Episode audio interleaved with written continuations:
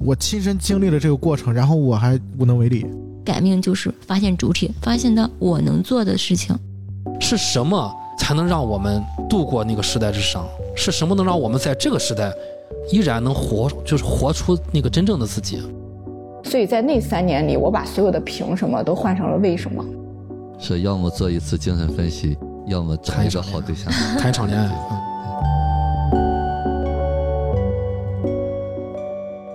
我们来聊这个王想啊，就是我对王想这个人呢，呃，有一个思考，就我觉得他退休之后啊，他不休息去做这个出租车司机这份工作，就是在等那个人，因为他是在这个华钢是退休的，他没有被下岗，那个下岗名单上没有他，那一趴那个大会结束之后，那被纪委带走了，那宋玉坤。他没下岗，他是正常退休，他有下岗下岗的钱的，然后那个李小云在给他按摩的时候，他跟他说了，王师傅。我要像你这样，我在家待着了，我安享晚年了，你还出出来开出租车？那他为什么出来开出租车？在家安享晚年，你能碰到那个人吗？能碰到那个杀你儿子的凶手吗？他碰不着，他一切他就是没有翻过这个片儿，永远卡在那个秋天了。他永远在这二十年里面在寻觅的那个人，因为那个人的影子已经烙在他的那个记忆里面了，那个东西是永远卡在那儿的。你可以说那可能是父爱，啊，那可能也是他自己。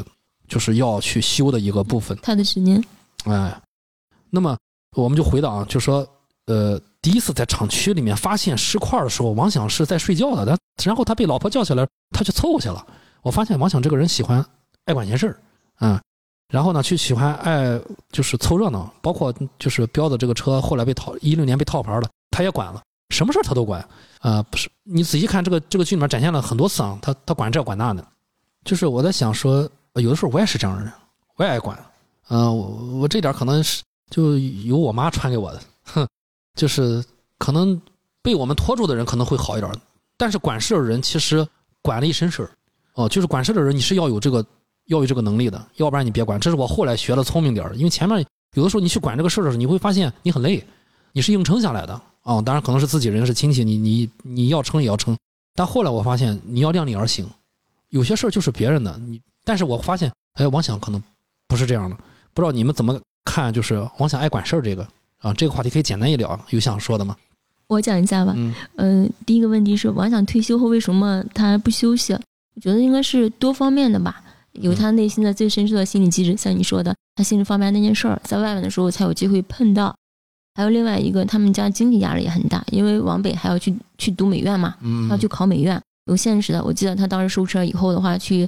餐厅吃饭就要两素，他他并不是不吃肉，他们出去，别人请客或什么的时候还挺能吃的。嗯，所以呃，他就想能给往北溜的更多一点。对对对，一个是呃大儿子的心结，一个是小儿子的现实的学费的问题，当然还有第三个是他待着怪无聊嘛，他本来就是一个比较热心、比较那个的。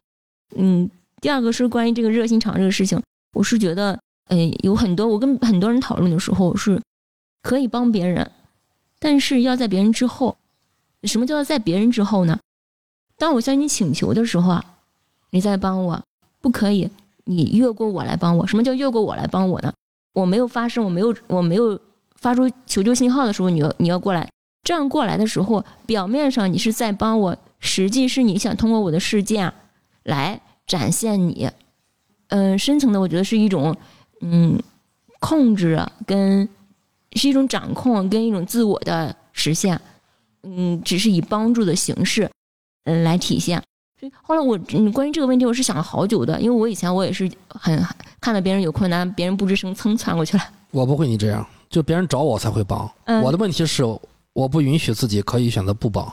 我的问题在卡在这儿，你的你的问题在我这儿不成立，就是没有我没遇到过这问题，这是就是别人来找我我才会帮。嗯，这是两三层的，就是我我是一层一层的去了。第一层是就是像我这种说穿过去的，如果最开始穿过去是看不到，感觉我怎么我这么热心帮你，为什么不领情？后来明白了，这个不是想帮别人，是想展现自己。嗯，第二层是当别人求到你的时候，你这是我我自己的改变了哈。当别人来找到我的时候，我要么选择帮，要么选择拒绝。我帮以后的话，这是也是。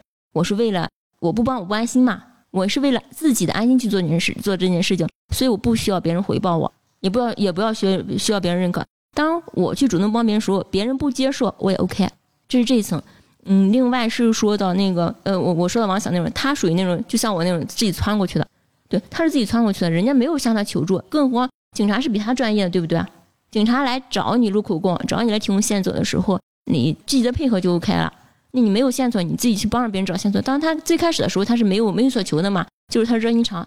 后来的时候，他是因为有所求了，他要通过这种方式的话留下来，然后给他儿子制造工作机会，这就是两码事了。我觉得他是还是他的一些嗯本身所有的东西没有得到他他的价值或者他的认可，没有没有办法去宣泄，没有办法去实现，他只是通过一有事然后去展示出来。我是这样看这个问题的。你们怎么看工作中的积极分子啊？这就既是治安积极分子，也是卫生积极分子，都是自己给自己扣的啊！这很厉害了，这个。我觉得王想，我想这个人啊，就是你看，你看他年轻时候那个状态。当然，我觉得范伟老师真的演的太好了。就是他其实把王想在不同时空的那个状态都都分，就是你能看出他的变化。对，就是当然，我觉得你从从根上来讲，这个人是一个很骄傲的人，就是他总是挂在嘴边的，就是这个呃化钢厂的第一刨土是我我父亲刨的啊，然后我这个九零年劳模怎么怎么样，对吧？然后包括他在火车上是吧？有一场戏，我觉得我记得印象还挺深的，就是他那同事。尿尿，对，憋了泡尿，然后得得下去，然后那你有没有点规矩，对吧？啊，这火车司机是最大的，在车上，所以其实他是不允许自己，就是陷入到一种不被关注或者说不被认可的那个状态里面，或者说那个时候，我觉得可能更像是一个呃早年更坚韧的父亲的形象。嗯，对他虽然有自己的性格，但是他在外外在表现出来的。就是更更成事儿，更能担事儿，就是更坚韧些，就老一代那种感觉。所以其实当他们其实本身就是如果遇到一些问题或者挫折的时候，他其实是，呃，他是有自信的，他是就所有事儿我我觉得我都能解决。嗯，你看他片子里面其实有展现，就是他每次就是呃他跟他老婆之间的互动嘛，然后他老婆说你儿子怎么怎么办怎么怎么办，然后说你你你放心交给我啊，他会回来的，他怎么怎么样。所以他一直都觉得我是能扛事儿的，我是能，就是我我是一家之主，然后我我很厉害，对吧？他他其实是一个父权的，就是父亲的那个象征意味嘛，对吧？当然，我觉得不光是父亲的那个象征意味，他自己本身的那个性格也是这样的。所以，当他儿子死了之后，这件事儿对他来说是无法接受的，就是这是一个没有办法就是解决的问题，就是也没有办法，就是说。我亲身经历了这个过程，然后我还无能为力，对他来说是一种自我，就是我觉得是那种认同感的丧失吧。对，就是可能生命不能延续嘛。他他他其实说过一句，他说防不倒屋不塌，把孩子养大就是老爷们儿，所以孩子一没，这个老爷们儿这一瞬间好像就是那个身份没了。对，所以其实我觉得他是一种，就是他自他自己那个角色的缺失，就是当他这个遭遇了这样一一种事情之后，他本身。本来建构的那个劳模的那个闪闪发光的那个形象就崩塌了，所以对他而言是他自己的那个角色缺失了，也就意味着等于说他自我的一部分缺失了。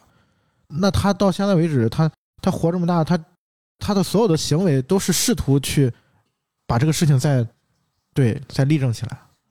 所以我觉得就是后面就是这王想的他所有的这些行为其实是可以去用这种方式去理解的。我说一个插一个啊，就是我提纲里面大家看到了，我提王想这部分里面提到了厂长这个很多次，就是我我个人觉得，结合当时的那个下岗潮那个事儿啊，呃，王想肯定有有有一趴就是在要做这个父亲父权的形象里面，他还有小孩那趴，为什么呢？就是他一到宋玉坤这这个地方，他就折了，他一跟宋玉坤打交道，他就不是那个父亲了，因为就是因为宋玉坤是一个比他更。对对，更强的，更对更上的一个，没错。问题就在这儿，就就是那个时候，王想他心目中的那个东西，厂长是大的，厂长是领着我们往前冲的，那个东西是是王想的爹，是王想心目中的那个父权形象。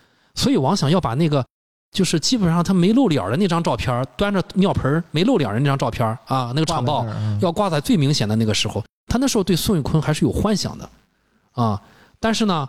连他的手下的小小兄弟们都对宋玉坤都对这个厂没有幻想的时候，王想依然对，就是洗澡嘛，大家记得吗？洗澡，然后那个谁权力说，那个王哥，咱厂没事吧？王想说，就是华林华钢是什么？有了华钢才有华林，厂没事儿一一一点事儿没有，别别瞎想。他那时候还有幻想，就对这个东西还是有幻想的。然后后来他发现什么呢？一步一步他发现，哎，怎么怎么就是我我我去找你的时候，你在那边瞎搞啊？他想那瞬间他还有还有幻想，就是可能瞎搞，他厂方面他还能搞搞得好。最后他发发现说，怎么就是厂办的小伙给你找了孩子找家教，你不给钱，你给了给了东西啊，拿了还是拿了我的东西？然后再往后，他他发现怎么你把例如把例如肚子搞大了，到最后他发现这是个杂碎，就是一步一步的，就是那个王想心目中的对于孙悟空的这个形象，一步一步到最后这个地地步，王想可能加上孩子没了，一下就卡在那儿了，他才发现哦，原来我儿子可能有一个有句话说对了，华岗早没了，你们就你们这代人还华岗华岗呢，但我反而觉得这是辛爽来提醒。我们现在这一代人的，就是那个东西还是要应还是应该有的，在我们这个这个是个社社会，未来到底怎么有，留给这个社会去解决。当然我说的有点多了，就是我们再说回王想这个角色。你顺着你这个多的，我觉得可以多多多说几嘴啊。就是这也是这个片子，就是可能更大层面的东西。嗯啊，因为大家知道这个片子它它涉及到下岗的那个大背景，对，包括包括对吧？那个东北东北三省是誉为共和国的儿子嘛。对对对啊，对，那时代之殇嘛。对，那其实是那厂长背后代表的是什么？那是更大的家长，对吧？对。那那一个时代的就是父亲的形象的，就是崩塌。嗯，其实是在一代人的心里面是造成了创伤。就这个东西是更大的层面的东西啊。当然，它其实也反映在就是没错没错。其实这个剧里面每一个人的身上，就刚才我们其实也聊了，对每一个人身上没错没错都在缺失。对，就是权力为什么缺了？就是。钢厂一一完的时候，宋玉坤在那胡搞胡作的时候，男人们都缺了。宋玉坤，呃呃，就是刘全利，他是骑自行车带着孩子去维多利亚接了自己的老婆下班的。这种事儿在当年不是没有，只是不愿意说了啊。咱们也不能展开说。就这种事儿，那个时候可能男人不在钢厂，因为之前很明显，男人要在钢厂工作，女人在家。到最后变成了为什么变成那个女人在外面工作？女人后面还不愿意提起这个事儿，男人要去。去去瘸了，男人哥们打工瘸了，然后去推车去接接老婆。那个时候就是有一些东西崩塌之后，就是打个响指之后震碎了之后，可能就没了。对，所以其实我觉得，嗯，难翻篇的不是王想一个人，对对对，是整个那个时代下面所有的人。其实我们老百姓没法有些东西就是走的自我成长的很远。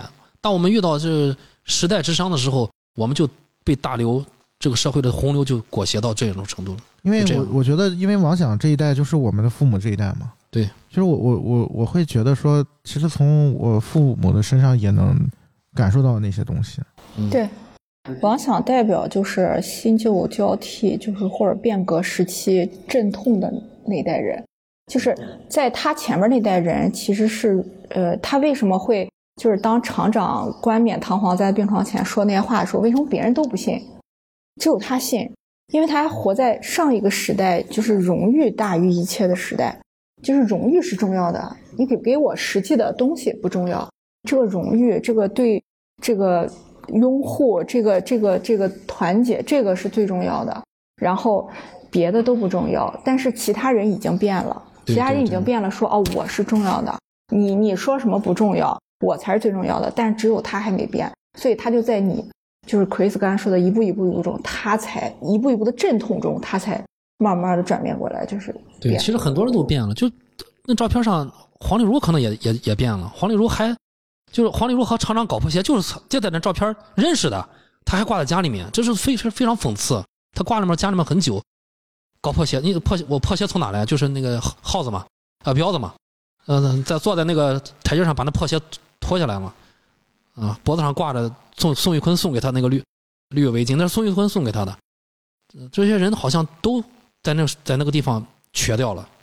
我觉得再往深了再讲这个事儿，就是回到我刚才那个问题，就是人与人之间的连接到底就是意味着什么？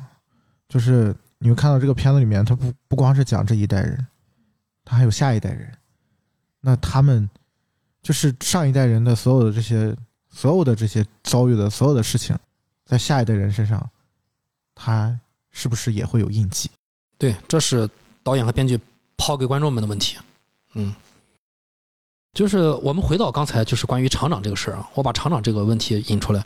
其实厂长和呃这个王想这种这个从属关系啊，在咱们当今的这个职场，我们说说回小小范围啊，在当今职场依然会有，因为之前我和听友聊过的时候，他们也会反映，就是在职在职场办公室里面跟领导聊天有压力，我就觉得话不会说了，有点害怕，嗯，好像就是这个王想也这样，就是他上去送酒之前，他要做心理建设，你发现没有，在楼下要念叨。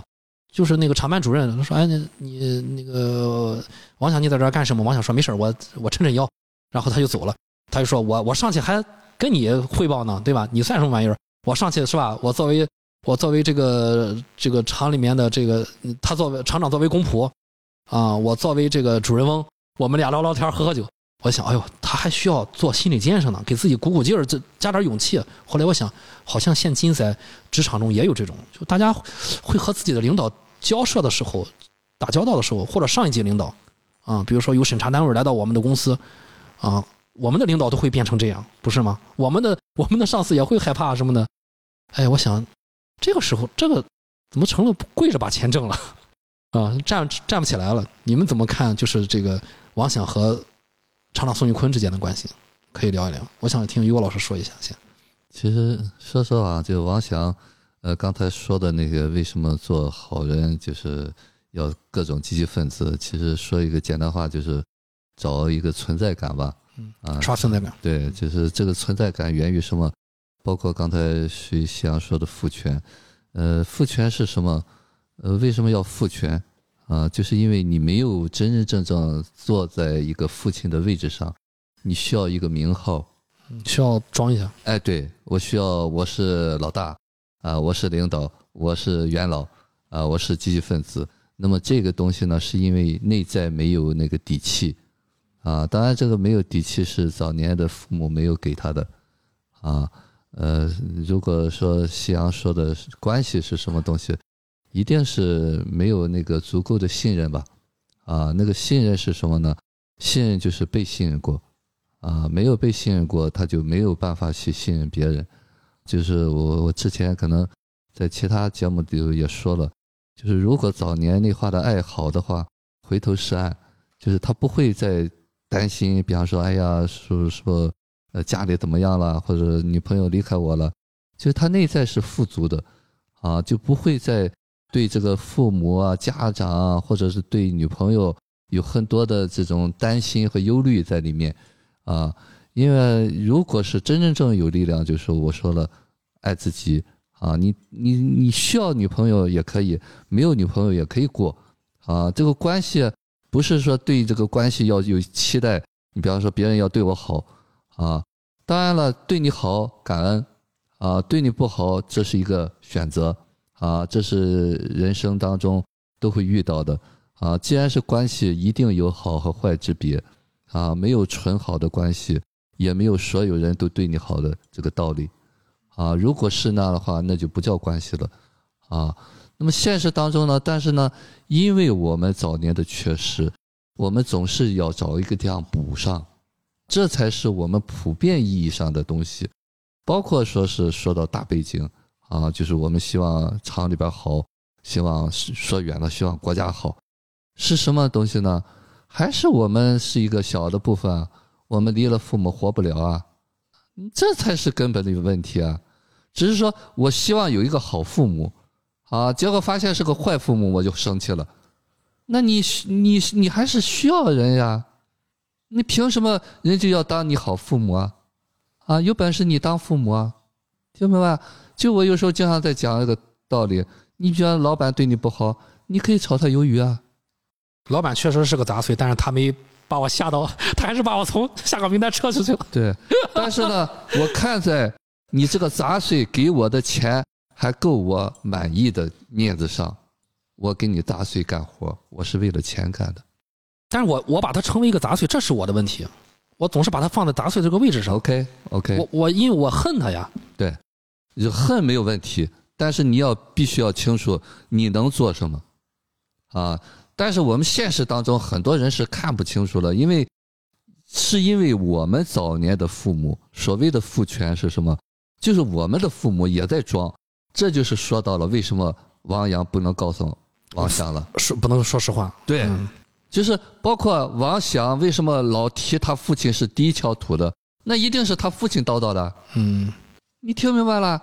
就是他父亲一直在说你要做个什么东西，你要要要这个东西，所以让这个儿子一直要找不到存在感，他才会处处要我要是劳模，我要是什么东西，啊，拿着一点儿我就要证明给他父亲看，你看我是这个东西，是因为根正苗我。从来没有试过，我从来没有作为一个孩子，你是一个好孩子被认可过，所以说他要通过不不断的要证明自己，我是好的，我是好的，所以说这个东西才会到了厂长那要心理建设，因为他要重新面对一个关系嘛，啊，所以这个东西呢是最深层的东西，当然了，这个是也是我们每个人的痛，啊。呃，说实的话呢，就是为什么好的剧呢？就好的剧里边，我们做这个节目，我也是希望大家为什么有这种感同身受？你要知道你的点在哪啊。虽然带出来以后，带出来的时候，你可以看看你这个点是不是可以自己去疗愈它啊。如果疗愈不了的话，你下次还会再出来。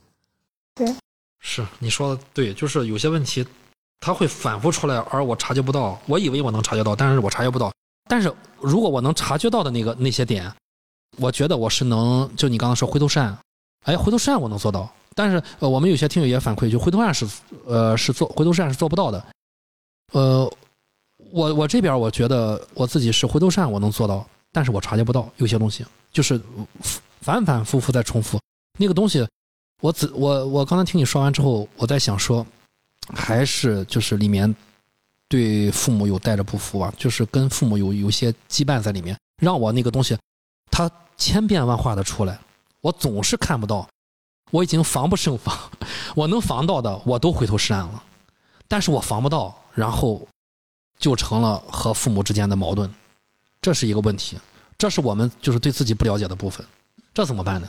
其实说实的话，呃，没有什么察觉不到，嗯，是因为那个察觉的东西不在。不在，对，就是你可能明白了这一刻，哦，我要察觉，但是呢，这个没有超过你要情绪的那个不服的部分的时候，你那个察觉在家里边儿嗯啊，不服在前面，对吧？所以为什么要去成长？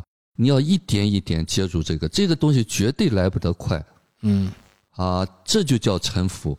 你认了这个东西的时候呢，你慢慢慢慢就可以察觉了。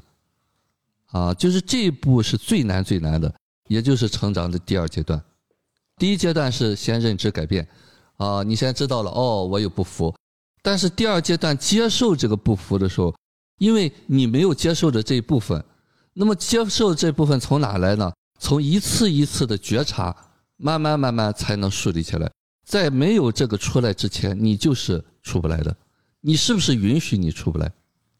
如果不允许的话，他永远就卡在这儿。对，你就还在里头转吗？就我的，这就是我的漫长的季节，对 对对，这是我的漫长的季节。就是这个漫长的季节，我是不是要？我是不是接受我有这个漫长的季节？所谓的漫长的季节，就是那个不服的早年的我停滞在那儿，啊，就是我们总是有一段希望重新来的，等待再重新上演的一个机会，啊，没有什么漫长。啊、怎么接受呢？就是接受是一个很简单的词，说出来简单，但是根本不知道怎么去做接这个接受。所以说一开始需要人帮你接接住。我觉得于老师说到一个很重要的一个点，就是因因为我是主持人，我比较幸运的是，我我成天和于果老师接触。于果老师其实是就是他刚才说的那个角色，呃，有些地方我可能在和于果老师认识之后，我慢慢的就走出来了。于果老师有没有什么捷径能给我们听友提一提的？呃，说实的话哈，就是说我们先要知道啊，就是这就叫人生功课吧，啊，呃，有时候我说所谓的不幸呢，就是这个人生的礼物。那当然，你能够真真正正接受这是人生的礼物的时候，你可能已经走的差不多了。所以说，在这一刻的时候呢，一开始就是带着不服的。那么不服是什么东西？我们说建立关系，建立关系的这个过程当中，需要有一个人认可你这个不服。我以前猜测这个人最好是父母，但是父母做不到，这永远无解。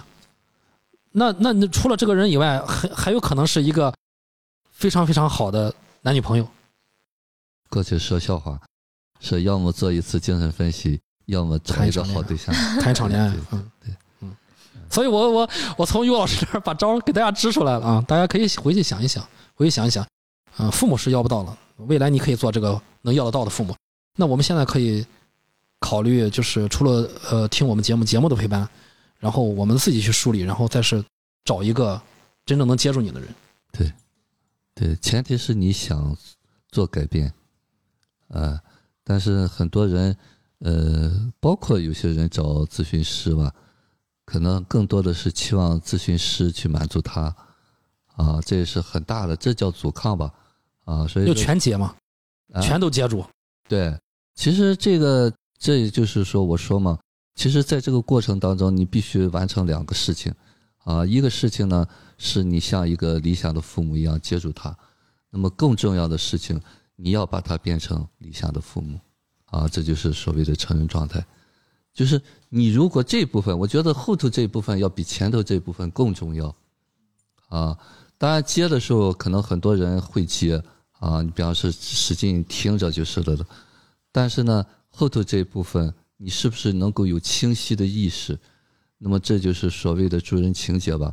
可能有的人更需要你需要我，啊，但是呢，这个需要我并不是我们要去让这个人独立的一个结果。嗯嗯啊，我们是要让他真的不需要我们，啊，当然这个真的不需要我们，需要一个先需要别人的过程，所以说这个过程当中需要有一个陪伴吧，需要一个接纳的过程，尤其是那些特别特别痛苦的人，啊，没有捷径。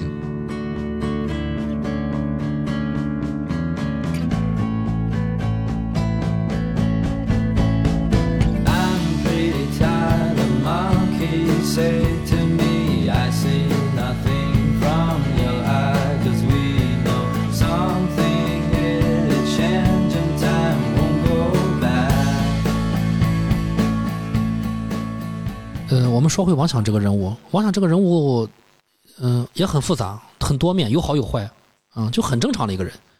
就是他从根正苗红，舍不得这个老脸去送礼，到最后他甚至去要挟了厂长。就我在想，人为什么会有这种变化？这个这怎么搞下去？他不和殷红差不多了吗？这一步一步的，他就变成了，首先变成了自己身边的权力和那小伙儿，然后就变成了邢三儿，最后慢慢的就走下去。我在想，是什么才能让我们度过那个时代之伤？是什么能让我们在这个时代能依然能活，就是活出那个真正的自己？这是我就我看完这个剧的时候有一些思考的，就是呃，王想的这个身上的变化，在什么时候可以就是有一个自我察觉能打住的？就是这个，我不知道我表达的清不清楚啊？因为王我王想这么干的时候，他很痛苦，他也很害怕。其实，我害想怕是主要的，哎，害怕是主要的，对他他不敢这么干，但是他又不得不这么干，就是因为大刘都这么干了嘛。但但是我我我说是实话啊，我我的感受，我并不觉得那个大刘是对的。到现在二零二零年了，可能很多人觉得那个王想是落后的，先变起来的是对的，先变起来有一部分是对的，但殷红肯定是不是对的。OK，我们说回王想，说回王想，夕阳来聊一下吧，关于王想就是这个变化身上的变化。因为我觉得，我觉得王响是一个，就是很典型的一个角色，就是我们身上都有那个东西，嗯就是他执着的那个部分，他没有办法翻篇儿的那个东西。我我最近我最近对这个事情又有一些不一样的感觉，就我觉得，嗯，有的时候有的时候不愿意翻篇儿，或者说就执着于某一件事情，可能可能也是一种保护自己。哎，因为因为你你体验到的就是王想他有他当然这么多年他每天都很压抑，每天都会有很多痛苦，但是那些东西是他熟悉的东西，是他要重复的东西啊。对那个东西他最熟悉了。他太熟悉了，对啊，所以那个东西对他来说是反而是他的一个他自己的一片天地啊。就是我我有时候就是我有时候回想于老师说，痛苦可能有的时候是呃是被故意所重重演的，重演的过程是你在享受这个过程的。痛苦上瘾。对，那其实可能可能是不是也是这样？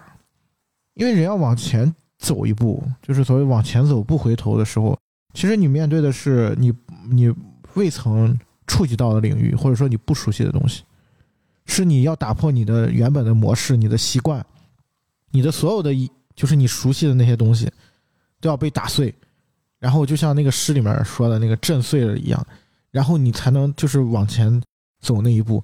那也就意味着你所有的你你建构的这个安全区，你甭管这个安全区它有多么的，就是丑陋，或者说它有这个安全区里面有多少就是怪物，但是这个安全区你是背过板的，你知道你走你你的左左边有什么，你的右边是不是有颗炸弹，你的前方是不是有一个怪物在那等着你，所有一切你都很熟悉，你你无数次打过这个游戏，你知道你你你的你的体验在你你体验过的是什么，然后你甚至闭着眼睛你都能通关，但是你就愿意待在这里面。我有时候在想，就是可能人就是这样的，所以所以这件事情才变得如此的艰难。他艰难是有客观原因的，他儿子是冤死的，在他看来，他儿子最后他知道不冤死当然，啊，然后他老婆是冤死的，至少，其实他儿子不是冤死的，他老婆更冤。就这个东西，我看完最后一集，我我我就我就说，翻篇是不可能翻篇儿了，我就给他得出这个结论，我允许他不翻篇，他不可能翻篇。可是冤死不冤死又有什么区别呢？如果是自己的孩子，很重要，在我看来，嗯，不不是自己的孩子或者亲人，而是他心里面的话，不管是怎样死的，死了就是死了。当然不是说死了就不去，嗯，不去纪念他或者不去怎样了哈，是因为他要在那个状态里面，他才能够活下去。这是道理。但实情是，每个人不可能迈过这么轻易迈过两个两条人命的坎儿。就是是就是道理大家都懂，因为就是大家都知道过去是没有过不好嘛。过去是没有办法在任何的时间点产生变化的嗯，啊，就是你只能其实只能往前走，就是你往前走，钱在哪儿？没有钱，哪有钱？那问题就在于就是很难，对呀、很难啊，他根本不知道钱在哪儿，他就是卡卡在那个秋天，卡在桦林，卡在那个出租车上。其实三个人一直在那个出租车上，没下来过二十年。反而我会觉得说，就是王想，就是至少在这个剧里面，就这个人他最后他是往前走了，嗯，对吧？就是我觉得对于对于现实当中很多情况下是很难有这种机会的，难，就是就是给我们拍了一个这么好的结局，但很难啊。或者说就是呃这是一个嗯很漫长又痛苦的过程。我觉得这可能是生命本身的原动力吧，不是靠你的执念或者是说是呃人性的缺陷能够掩埋的。因为他虽然有执念，但是执念并不是他生活的全部。而这个东西的话，是在每一个生命身上，是呃生命那颗种子里本能的东西。你的执念的话，会对你造成影响，但是不至于终结。我说实话啊，我代入过王想，我发现如果我的老婆因为这种事死了，我不可能跳出来，很难，真的很难。那是我老婆呀，我别说我儿子了，那是我老婆呀。不不是不是跳出来，而是说这个事情是一直在那里，纪念和情绪一直在，而是说这个情绪没有完全的控制你，让你的生活里只有这种情绪，这就是过去了，这就是就是说是往前走或者是过去的一种方式，不是说无情无义，我完全就像从来没有发生过一样，不是那样子的，而是说不是只有那样，只有那个，除了那个没有任何的，嗯嗯，我见过很多那个。就是小孩丢失掉以后啊，生活什么都不干了，就只去找小孩。当然，我很理解那种情绪，我也能够不，你不理解，我们只能感同，试着感同身受，我们无法理解这种情绪，那不是我们的人生。不是 Chris，我为什么说我能理解呢？因为我也是当事人。嗯，你为什么是当事人呢？我跟你说，我是丢失的小孩呀，你也是这样的。对，所以我是丢失的小孩，我是当事人。但是我是说，这是我的痛啊。但是你像你生活里什么都没有，只去做这件事情的时候啊，你你生活里一定是有这件事情，但不能只有这件事情。是说它的比例是占什么样子，就决定了你是不是能够能够过相对是生活的。这什么叫做完全正常的生活？不可能的。每一个人一定都有自己所在意或重视的东西，而你被所在意和重视的东西完全占据的时候啊，就失去了，你就失去了你自己了。我不知道我能能能不能讲得清楚，或者是说表达的很讲得挺清楚。讲的挺很清楚。问题我不能再多问，那毕竟每个人情况不一样。于老师怎么看呢？翻篇儿这个事儿，王王想，呃其实说实的话，就是不要去要求翻篇儿啊、嗯就是我们如也就是说不要要求自己翻篇儿。呃，更不能要求别人翻篇儿。嗯，但是如果这个事儿就落我自己身上呢？嗯，说实的话啊，所谓的翻篇儿，你得有翻篇儿的那部分能力嗯啊。那么我们为什么？其实那个不翻篇儿是我们需要的啊。刚才夕阳说痛苦上瘾，其实痛苦上瘾这个词呢，是我们站着看那个痛苦的人，嗯。但是在痛苦里面的时候呢，就是那个小孩的时候呢，他是只有在那个上瘾的那个过程当中呢，他才存在着。就是所谓的上瘾，就是他回到了那个早年，就是他还在重复他那一个时候，嗯。他没办法走出来，啊，就是刚才田七说的这点儿，我是有一些认同，就是怎么样把它分解开，啊，就是这件事情是发生过，你不可以否认，啊，就是我我今天我们在一块儿吃饭的时候，我还在说，就是如果说我是你们，可能我还不如你们，啊，因为我没经历过那些痛，对啊对对，那么在经历这个痛的时候，这是我们没法选的。那么我们是不是来看这个东西，是不是允许它过去？当然要允许它过去，你必须有这个能够允许它过去的能力，就是状态。啊，就是我们现在呢，就是当你在那个状态里边的时候，你告诉他是做不到的。啊，就是我们现在所有的这个，包括很多的咨询也好，干嘛也好，都是在支招找办法。找办法是什么东西呢？我就形容一个小孩，你给他把斧子，他是拿不动的。当他长大的时候，他可能也不需要斧子了。啊，你是不是允许他在小的时候你陪着他，等待他？是不是有一天领悟了？就我说的，我们都说小孩小孩，但是呢，我们都是大人，哪有小孩儿？就从某种意义上讲，我们都有当下的部分。我们是不是能够把那个东西更清晰化、更树立起来？这个源于一次一次的觉察，一次一次的去看自己，这个需要花功夫。当然了，在这个过程当中呢，我们必须我说提着神儿警醒。啊，我我我有时候开玩笑，我说我一说这个警醒的时候，我脑袋里边会浮现一个画面，就是头悬梁锥刺股。就在用这种方式去对待你的修行、你的成长的话，你才有机会真的超越你的早年。啊，你没有这点精神的话，那么我如果没有这点精神的话，那我就认着，我就准备痛苦上瘾。如果我一直提着神，我很累啊。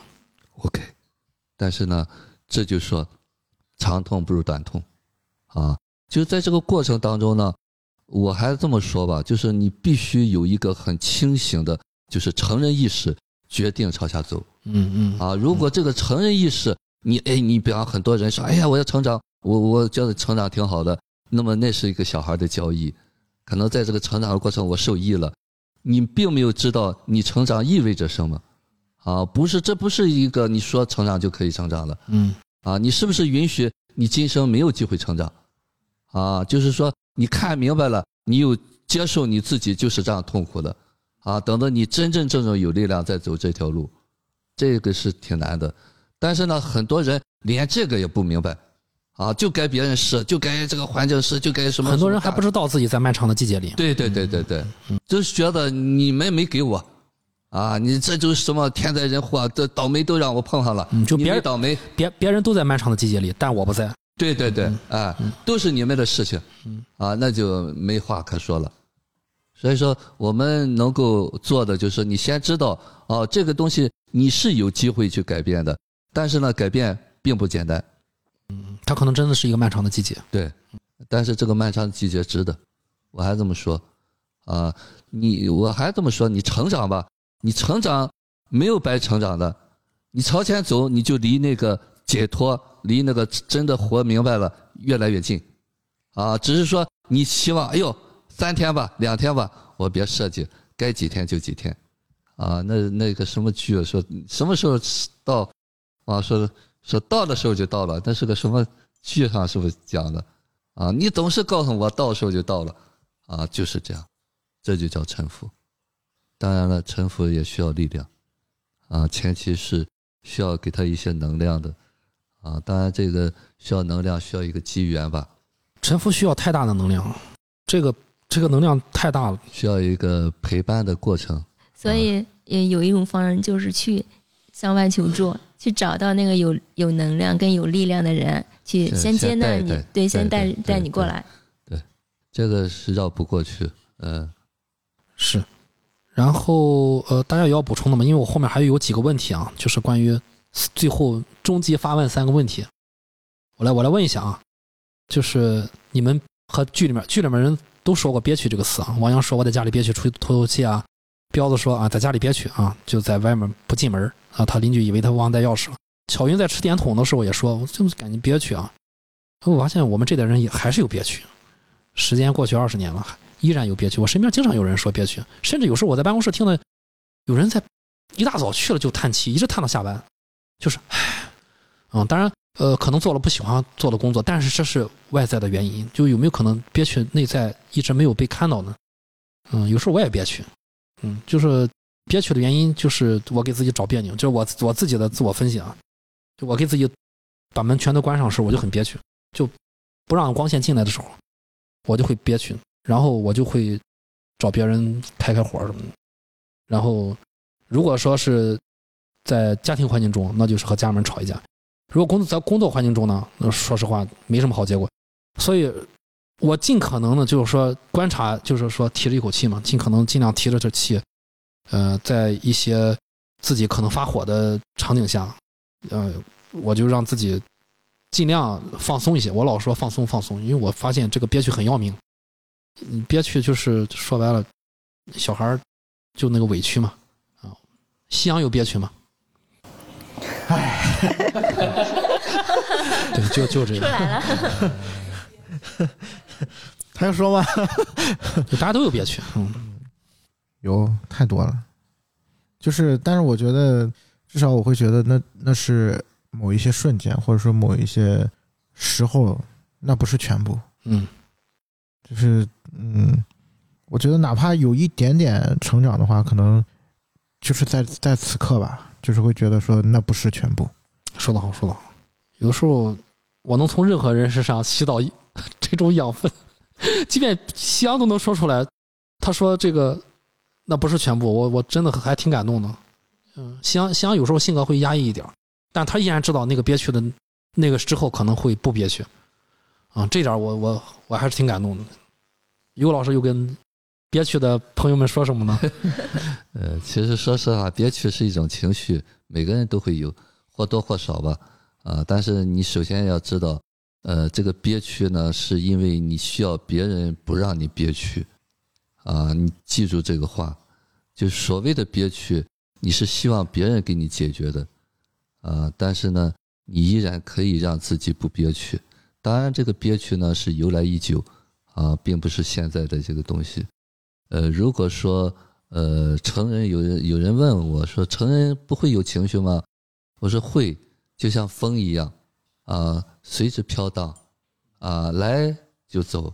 说得好，说得好。对，但是呢，我们如果没有成人的话，我们就想停在那儿，啊，这就是所谓的痛苦上瘾，就是凭什么你让我痛苦？当然了，这个痛苦就是早年没有被满足，啊，所以小孩说凭什么你为什么就不能对我好一点？我想要块糖，你为什么不不给我买？老给我讲道理，啊，当然了，对小孩来说是可以的。那么今天你要知道，如果你有能力的话，你就买糖；你如果没有能力的话，你就知道对不起，我不能满足我自己。有一天我可以给我买糖，这不是我憋屈的理由啊。当然了，你真的出来的时候，你也就不憋屈了。所谓的憋屈呢，你看到这个憋屈，并知道你有这个憋屈，需要有一个更有力量的人允许他憋屈啊。憋屈是不是也应该释放一下？对，别让他憋了对别憋了，因为越憋越屈嘛。对。嗯，其实有时候我就说了，就是如果是你要撒气的话，那么谁碰上按倒霉论处。我前阵儿跟 我们的一个听友聊天儿，他说他遇到一个让他憋屈的事儿，然后中午休息的时候，他跑到一个房间里面没有人，他就打开手机的那个运动软件儿，跟着那个运动的动作，啊，做了一套拳击动作，边做边骂让他憋屈的那个人，骂得很大声。然后他本来想去探讨一下，到底内心的是哪个部分让他憋屈，还还想自我去探探讨。当他做完这这套动作，可能也就是十几分钟、二十分钟，他甚至没有去探讨这个事儿，下午正常工作去了。啊，其实是好像就是需要释放一下。就我又想起之前我说过这个方法，我又我觉得用在这儿很好，就是情绪像乌云或蓝天一样流过你，你应该对他们开放和反应。你不是你的情绪，他们流过你，你感觉他们，然后他们就消失了。当你试图隐忍不发的时候，你的情绪就积累如山，就别憋屈，对吧？当憋屈来的时候，你就知道憋屈不是你，憋屈来了之后，它穿过你的身体会让它走。任何情绪，生气也是这样，发火也是这样。就我我可以分享一个我之前职场也算有点年头吧，我的一个这个小小经验啊，就是嗯，职场肯定是让人憋屈的，没有一个职场会让人完全放松或者喜欢这个工作。然后我之前就是说我作为基层员工的时候，我觉得憋屈，然后我就想我要努力做成中层领导，然后当我当当到总监的时候，我更憋屈，因为中层领导他受夹板气，对，上下两层。然后我就开始说，凭什么下面的人骂我？凭什么上面的人也压压我？就这个凭什么让你太憋屈了？对对，我后来我后来因为我已经准备离开这个职场了，所以我需要呃两到三年的时间，安静的，就是不被这些情绪困扰下，我要想我自己的出路。所以在那三年里，我把所有的凭什么都换成了为什么。就是每次我在职场中憋屈的时候，我就会把这些问题改成为什么？为什么我的老板他当了老板？为什么我的员工呃完不成我的工作？就是你把所有凭什么想着为什么之后，你就想通了。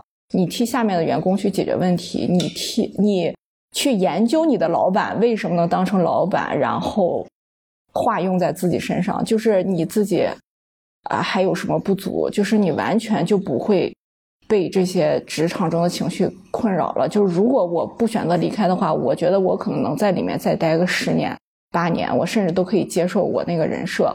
就是说我为什么不能当老板？因为我当不了老板，出于种种种种种，我研究出来的原因报告。那为什么下面的员工他完成不了这个工作，或者需要我去怎么样？因为他们一二三四五，我全部都理理顺了，所以这让我用在最后三年的时间里无怨无悔的，在一个公司里汲取了最大的利益，呃，而且就是上下都喜欢我。最后，老板我离职的时候，老板给我的送行语是天天到回去继承家业，就是还给我开了一个很大的送行会，就是我完美的离开了这个公司，然后我就觉得，直到现在跟之前的同事也有一些很好的联系，我觉得这是一个方法吧，就是说，就像不一定非要说那种很硬性的发泄，就是说还是要自己找对一个方法就可以通，嗯。对因为你不再把工作作为一个呃让情绪出来的一个场所一个渠道了。对，没有用，主要是。对，这刚才我说我提到的就是这个这个事例啊，就是他在这个房间里面做运动啊，然后骂出来。我说这个事儿是这个人找到了适合自己的方法，对，我不是说所有人都要用这个，就是咱们一定要知道自己的方法是就是什么，就是自救方法，就一个自救，因为你绷不住了嘛，马上这个火山要爆发了，所以说那个自救方法是你对你自己的了解，因为没有人比你更了解你自己，你需要找到一个方法，那个方法就至少这个听友他说出来他自己，我认为啊，他自己是就是每次用都应该能成功的啊，他也是很聪明的一个人，他能成功的，所以我觉得就我们憋屈的时候需要释放一下，别让他憋了，这憋的话就是肯定后面要要鼓大包了就。其其实运动也是一个很好的方法。啊，法。运动好，嗯，因为我我知道，就是我认识很多已婚的男性，他们都分享过一个经验，就是跟老婆吵架，就是有争执的时候，呃，他争不过，呃，讲道理吧没有用，就什么都没有用。但是呢，他又不能说我不能让这个东西，呃，就是继续尬在这个地方，所以我需要一个解决方案。他说我就出去跑步去，我就在小区里一顿乱跑，然后跑的就是大汗淋漓的。然后就是首先我得让我自己先累了，平静下来，然后回家说好吧，然后说就是可以就是再继续聊，要不然那个情绪就顶到那个我一定要会说出一些让我后悔的话的时候，他就说我出去跑步，然后就出去跑步去了。就是运动也是一个有时候可能是我不知道是从从生物角度上来讲，可能能释放的一些东西。嗯，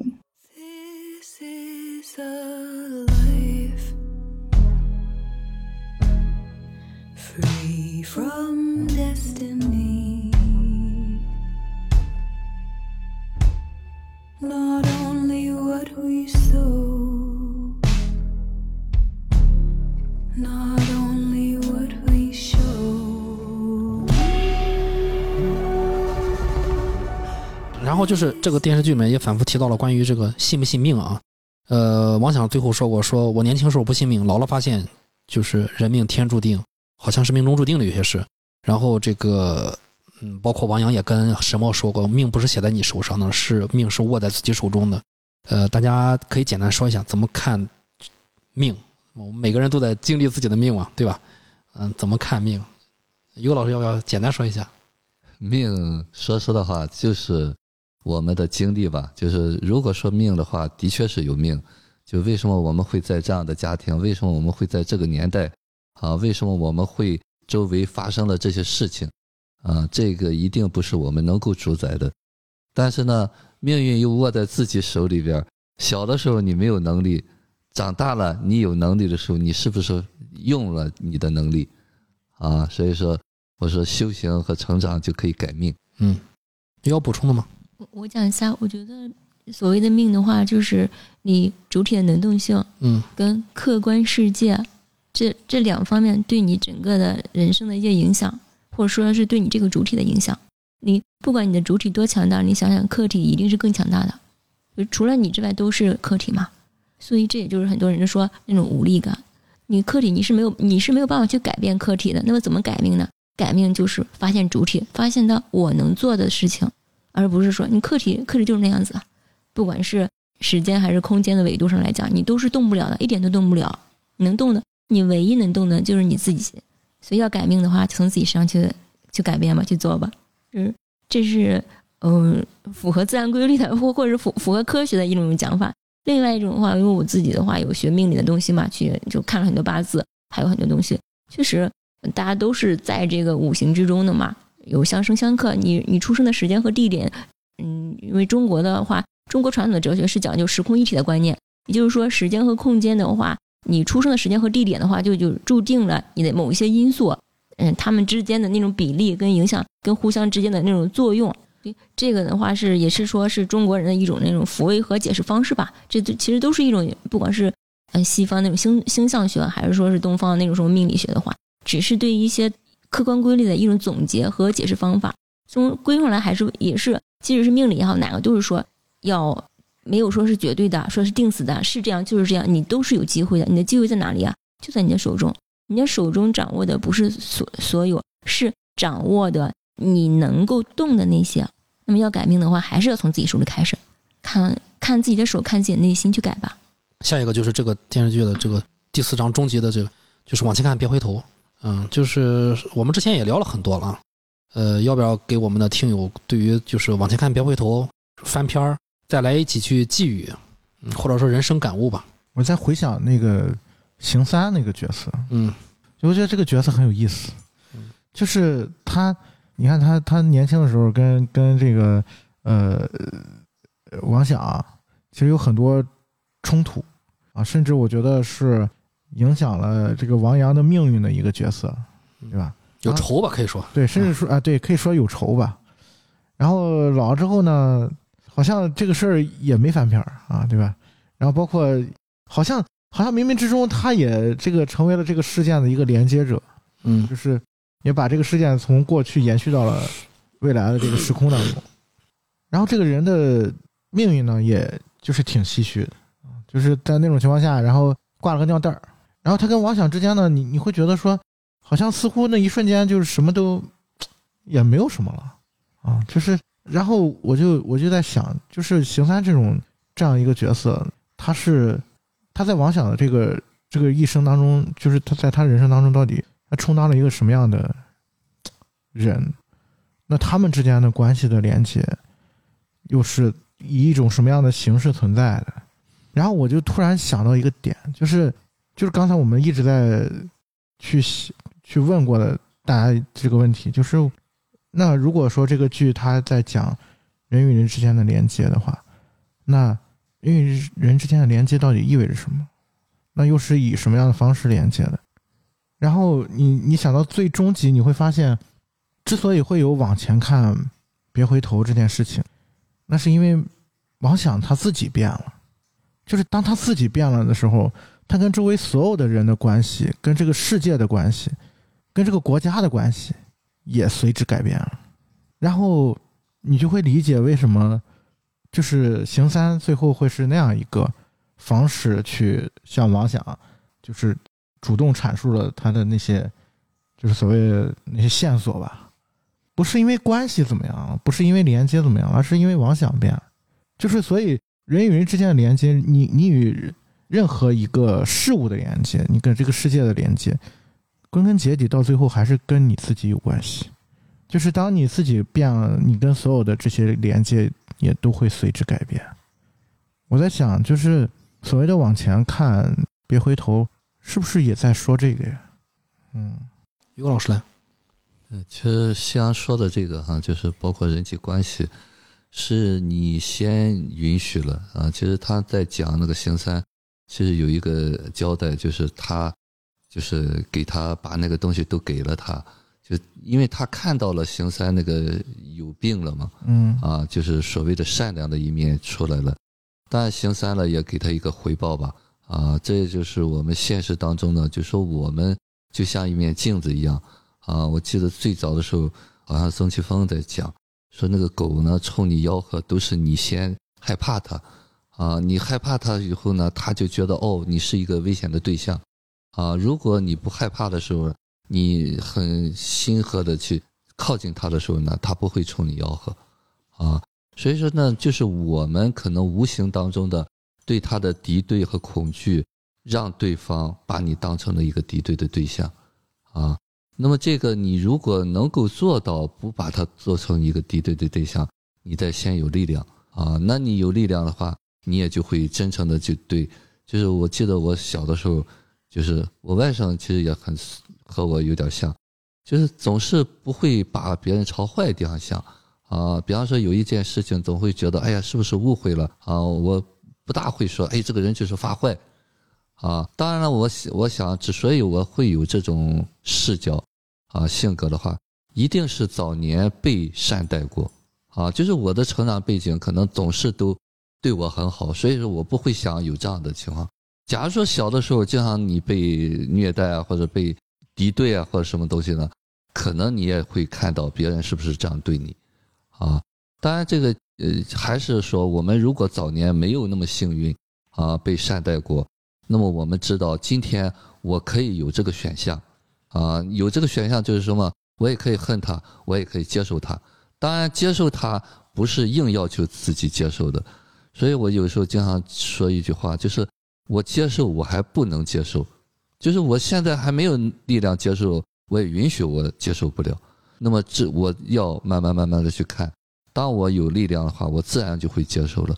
那么这个东西呢，也是可以给我们的听友提个醒吧，就是说这个东西呢，就是我们今天长大了以后，我们都有能力去为自己的情绪负责。当然这个很难啊，所以你要说，哎呀，我我的什么情绪归别人的话，你就只能在这个情绪里边，因为就像那个遥控器在别人手里边一样，你要很清楚，情绪是你身体的一部分，你可以说了算，只是。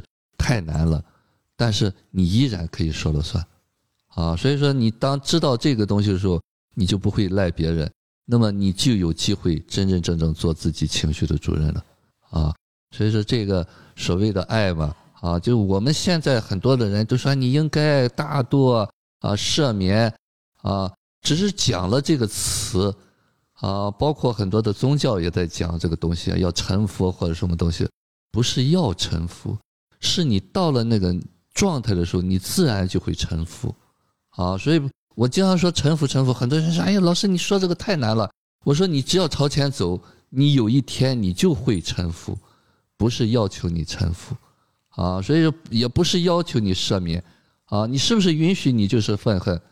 啊，那么就在你允许你愤恨的这个过程当中，慢慢慢慢就到了那个赦免的过程，啊，赦免一定是有有一个内在的基础和状态支撑着的，而不是硬要做那件事情，啊，我只能提醒大家这样，啊，做不到就允许自己做不到，啊，知道自己的点在哪就可以，所以向前看，其实这句话就是刚开始的时候，我们还没进入这个题目的时候。很多人会觉得这是一个就是大鸡血的一个口号，啊，实际上向前看也是你在有能力向前看，啊，如果你很多情绪的时候，你哪顾上向前看？我那个情绪化还没释放呢，所以不能向前看，就暂时不能向前看，啊，一定会向前看的。我觉得这个剧最有意思的是，他说完这句台词之后放的片尾曲是《再回首》。再回首复盘一下，如果向前看的话，再回首就会有力量；但如果你不向前看，再回首看到的肯定不是向前看的再回首，再回首恐怕可能就不堪回首。呃，其实我理解的哈，这个再回首就是我们必须和过去和解。嗯，对，啊，这个回首是什么东西呢？就是他那个那个歌为什么有力量？当年我们在局里边歌咏比赛的时候，我还唱这个歌，就这个歌词当时是很打动我们的是的，是的，啊。就是我们人生就是很多的无奈，你是不是允许他？啊，这才是最再回首的这个目标，就是不是说哎一一路坦途你过来的啊，人生没有那么顺当啊。再回首这个东西，我是不是能看淡它？啊，这才是再回首的目的啊，而不是再回首愤愤不平。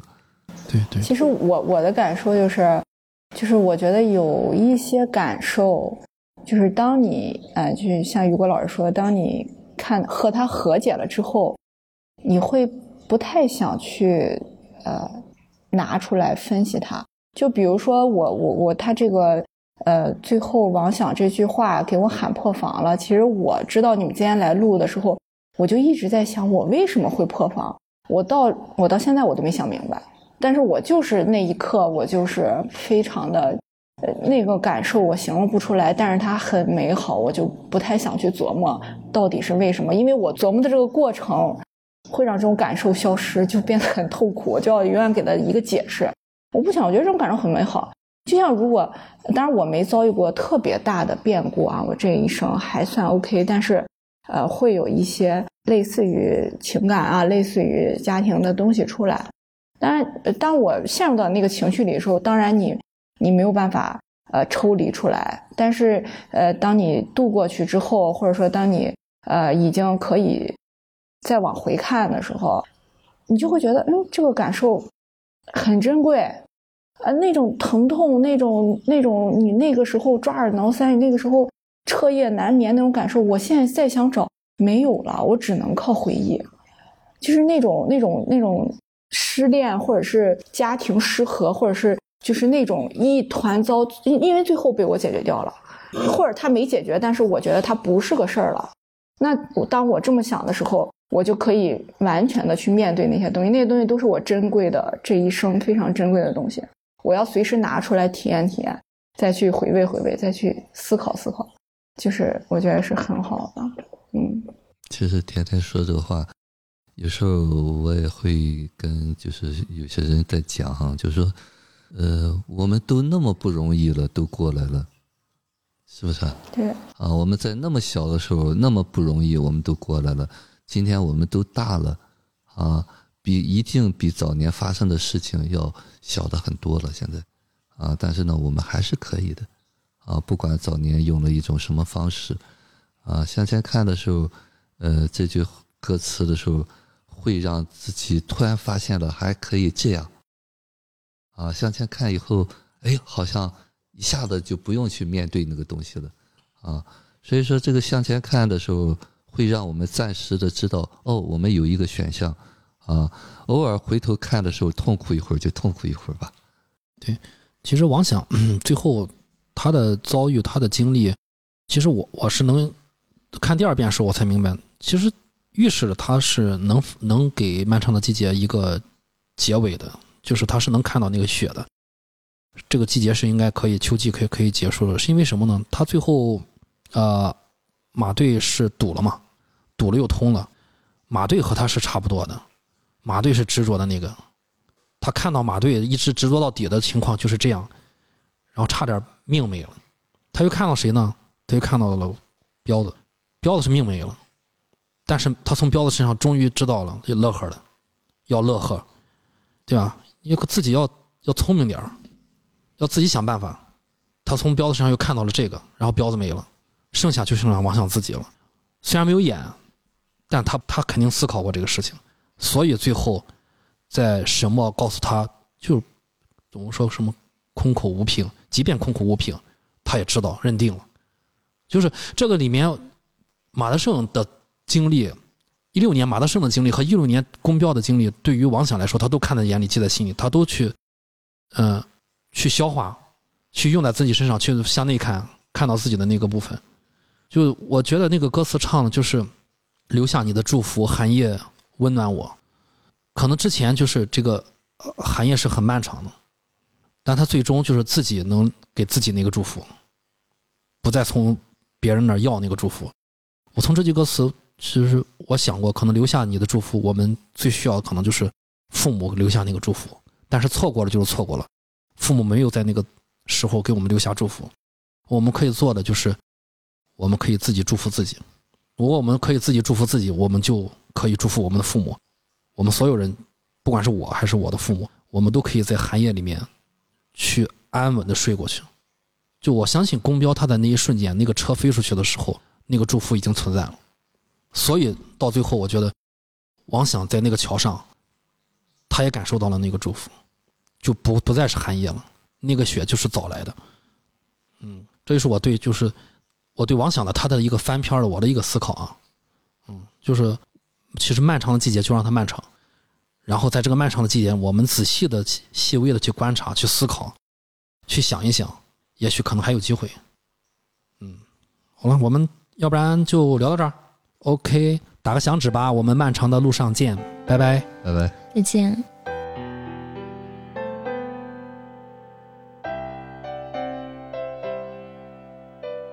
结尾别忘了加一首再再回首。对呀、云这段归途，再回首，荆棘密布，今夜不会再有难舍的旧梦，曾经与你有的梦，今后要向谁诉说？再回首。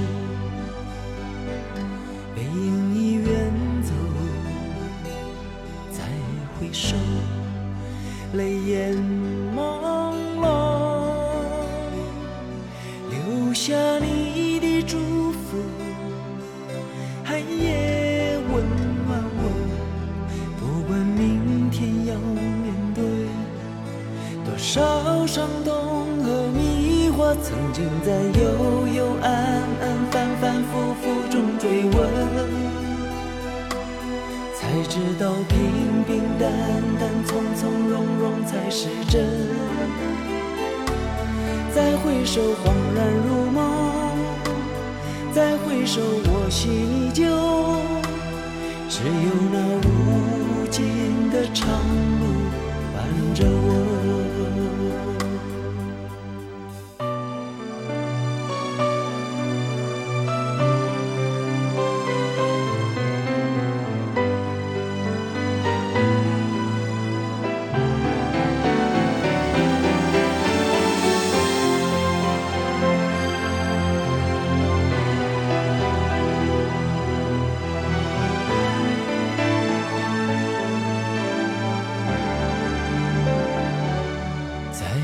手